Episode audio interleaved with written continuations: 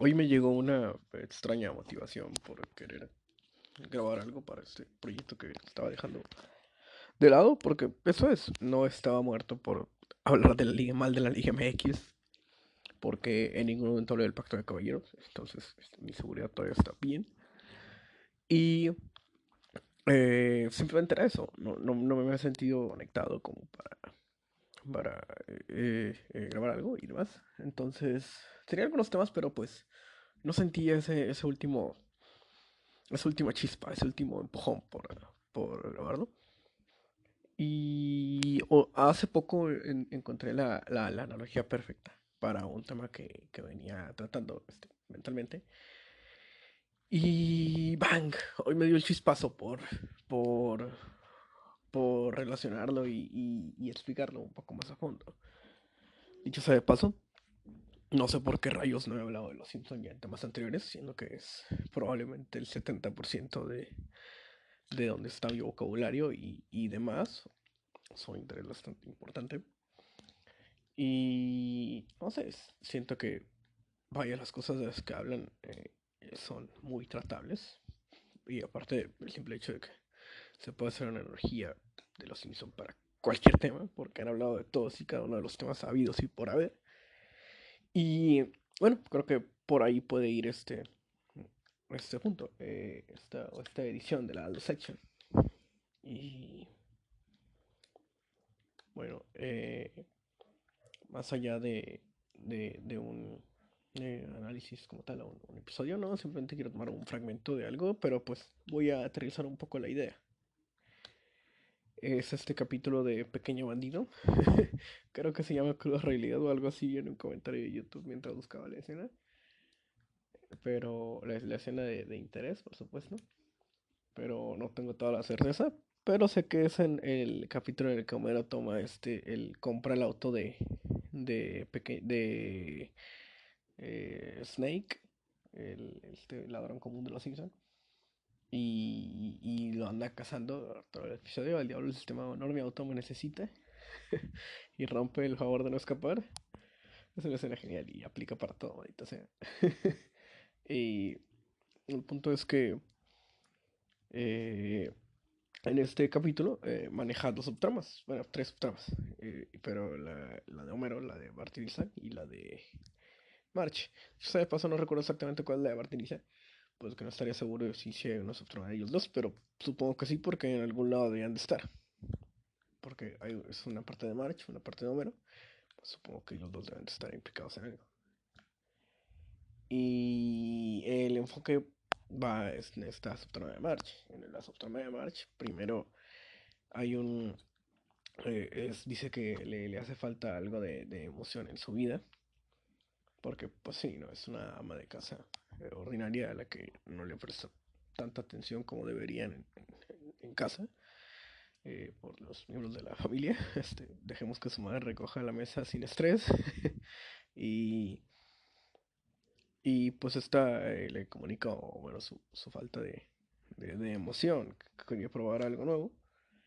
Y en este camino a casa se encuentra con un Lionel Hotz que es bastante cambiado no nos lo muestran como el, el, el, el abogado bastante mediocre que, que, es en la mayoría de los capítulos. Dicho sea de paso, sí tiene la confianza que, que tiene generalmente Lionel Hawks. Aunque no está del todo cierto, sí, sí tiene cierta. Tiene parte del signo personaje, pero creo que en esto de las cosas se desenvuelve bastante bien. O al menos es lo que te dejan entender en este episodio, porque tiene un cierto alto mando en, en, en, la, en la, el departamento donde, donde trabaja March en este episodio. Y March desenvuelve, pues, como es March, ¿no? Este, con un sentido bastante emocional de la vida y queriendo tener este, esta ética de trabajo por encima de todo y no vender una casa, no verla como un negocio, sino viéndolo como un una oportunidad de ayudar a la gente. Eh, le hace ver el, el, a veces cosas que no necesitan y, y hace que los clientes pues se echen para atrás, ¿no? otra forma de decirlo. No le, no, no vende lo que debería vender y ahí es cuando hay problemas con la agencia de bienes raíces, de donde Lion House pues era la cabeza, al menos en ese departamento. Y que bueno, dicho sea paso, esta, esta postura de March pues es, es bastante eh, contradictoria ¿no? con las grandes empresas de, de el querer pues ayudar, eh, trabajar para ayudar no para generar un ingreso como tal, vender solo cuando es necesario y cuando el cliente está bastante satisfecho y sabe que es para él el producto, a, generar una necesidad como lo es, te vende lo que te vende Hub. Pero eso no es el, punto que quiero analizar en esta edición de la Section. No. Quiero ir a esa línea de justo el capítulo en el que acabamos de, de en, esta parte del capítulo en la que acabamos de llegar. Y que es cuando Lionel Hutz le, le está eh, recriminando a Marsh, le está llamando la atención a modo de, de, de una conversación bastante ordinaria de, de, queja o de felicitación. Porque te parecen las ambas cosas cuando se lo dicen. Y me voy a esta línea en específico que cito, es, le dice eh, March, eh, tus clientes han estado llamando para felicitarte por tu, porque adoran tu método de venta de sin presiones. A lo que March muy precisamente dice, mi lema es la casa correcta para la persona correcta. Y aquí es cuando la dice esta línea que todos queremos escuchar, ¿no?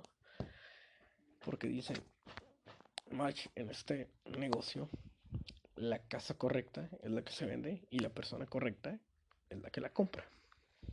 Pero Lionel Hutz nunca debió decir, o alguien nunca dice, y bueno, nunca debimos entender que hablaba de este negocio. Me ha dado vueltas por días desde que vi ese episodio, esta expresión, porque realmente siento que es algo sumamente universal. Y aunque es bastante frío ver las cosas así, eh, creo que es algo que puede hacer que, que no tengamos ese sobreapego a, a cosas que no deberían tener. Dígase, eh, posesiones o incluso personas. Que, yo sé, paso, yo digo esto para esta parte de personas, pues es, sí es bastante útil escuchar esto o analizarlo desde esta perspectiva. Y bueno, yo como soy un, un hombre de historias, los fans del, del wrestling, este, realmente necesitamos ver una historia, tener una historia y demás, sino es que las personas en general. Y yo lo traduzco a, bueno, la persona correcta no es, es cualquiera que compre la historia. Y el narrador perfecto es cualquiera que te vende esa historia, ¿no? Eh, en esta, a, a, qué quiero llegar con esto? Que nos deshacemos de todo esa, mm, digamos, preconcepción de cosas que, están, digamos, como hechas las unas para el otro. O no sé cómo explicarlo así como tal. Vaya, a veces las mismas cosas en las que crees te pueden engañar o te hacen una mala pasada. Que es como asumir el servidor, ¿no? Que piensas que pues algo se está construyendo y, y no vaya te quedas con esta idea y, y, tratas de hacer, digamos, encajar las piezas, ¿no? Para cumplir con todo lo que se ha construido en esta historia. Y la verdad es que muchas veces no. Creo yo que no es así. Bueno, en este punto lo creo. Eh, siempre se ver una cosa cuando no sabes las cosas por completo y quien quita que hay algo que no estoy viendo y, esta parte también está equivocada. No lo sé. Pero eh, este punto de la eliminación de, de estas ideas preconcebidas a través de esta relación más más fría, más comprador-vendedor, lejos de, de, las coincidencias. Porque, veámoslo así, eh, tú eres un narrador de, de, historias, digamos, y tú tienes un público que te te, te compra genial, te, te, con el que conectas bastante bien y eh, sientes pues cierto apego, ¿por qué no? Pero de pronto pues no sé, una de las dos partes se empieza a desgastar. Eh, quizás el público ya no presta la misma, el mismo nivel de atención o, o tú como narrador estás fallando en alguna parte. Completamente normal, cualquiera de las dos. Y pero como ambos tienen esa idea preconcebida de que como funcionó tan bien o como todo parecía ir tan, tan bien construido, pues se quedan con esa idea de que no, esto tiene que funcionar porque estaba funcionando y está hecho para funcionar. Ese, esa parte del tal para cual, creo que es lo que debería de, de, eliminarse y es a lo que, a lo que va esta idea. De no hay un tal para cual, visto obviamente sino hay quien consume algo y hay quien vende ese algo. Y, y ya está, y, no más. Entonces, si tú eres un, un, buen narrador, pues tú vas a poder conectar con cualquier otro público, ¿no es así? Igual, si tú eres un, un, un público que, que, presta atención y que toma ciertos detalles, pues tú vas a poder conectar con un narrador igual de bueno que, que el que ameritas, ¿no? Con toda esta construcción. Y sí, quizás sí es algo bastante frío y, y, hasta cierto punto lamentable. Porque pues estás eliminando una parte tremenda del romanticismo si los ves a, personas así.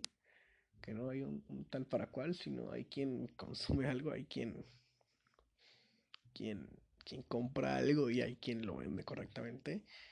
Y cualquiera que lo pueda comprar sería ese comprador idóneo o la persona indicada para esa casa y el, el vendedor igual. Cualquiera que tenga esa capacidad de vendértelo, pues va a tener esa, esa, eh, esa eh, amalgama, esa, esa interrelación. Sí, es, es terrorífico, sí, es muy agradable de pensar. Pero rayos, ¿cómo funciona? ¿Cómo funciona para, para generar ese desapego cuando una, esta amalgama no está funcionando? Para alejarte de ese público, comprender que, que no que no es un tal cual, sino un tal para cual, sino es cualquiera capaz de comprarlo, cualquiera capaz de venderlo. Sí, Lionel Hutz, el sujeto, el, el abogado cualquiera que boleaba zapatos y que arreglaba zapatos y, y en segundo le iba a vender su puesto a Starbucks, y como toda su papelería y demás nos enseñó eso, que no había tal para cual. Pero en fin, suena bastante desalentador y suena como si yo estuviera en contra de, de la propuesta del tal cual. Y, y, la verdad es que no, este, eh, se valora y, y, sí, si bien esta idea me, me ha quitado un gran... Eh, el, el, el, apego que yo le tenía a esta idea de, del tal para cual y hoy somos uno para el otro y todos somos una linda taza de té. eh, no, yo, y, yo valoro bastante ese, esa, eh, ese momento, digamos, esa, esa construcción. Y, esta, esta historia de, de Lionel Hoss, esta, este análisis, esta, esta teoría que nos da, pues te deja mucha libertad, ¿no? De, de construir lo, lo, que quieras con, con quien quieras. De, ya no estás, eh, por decirlo de alguna forma, limitado a tener que, que tu, tu, contenido con, con un público en específico porque ese público es elegido para ti y, y demás. No, te da esa libertad de que, ok, pues mientras tú tengas esa capacidad para dar una historia entretenida, cualquier público te la va a comprar. Y uso esta analogía del público pero es para cualquier cosa, ¿no? Si tú eres una persona interesante y, y hay alguien que, eh, digamos, eh, conectó contigo bastante bien, pero tú crees que nada más puedes tener esa conexión con esa persona específica porque os interesó, pues la verdad es que no. Eh, si es realmente interesante, pues cualquiera, cualquier persona le va, le va a intrigar, ¿no? Esta es como esa parte la parte mágica de, de esto, que, que, ya no te limita a, a, es, a un, un elegido, un, un- tal para cual. Es, es- es- es esa idea la que, la que trata de eliminar. En fin, creo que como conclusión, pues fue una, una gran sorpresa en- encontrar algo así, algo tan profundo, viniendo de alguien como Lionel Hutz. Pues realmente no, como que no da para eso. Pero vaya, es, es- bastante interesante. Y bueno, eh, creo que así se termina esta sección de hoy. La verdad, no sé cuándo volveré a grabar algo, incluso cuando me dé algún golpe de motivación y demás. Pero pues no tengo la certeza. Así que no hay mucho que decir. La section por hoy es over.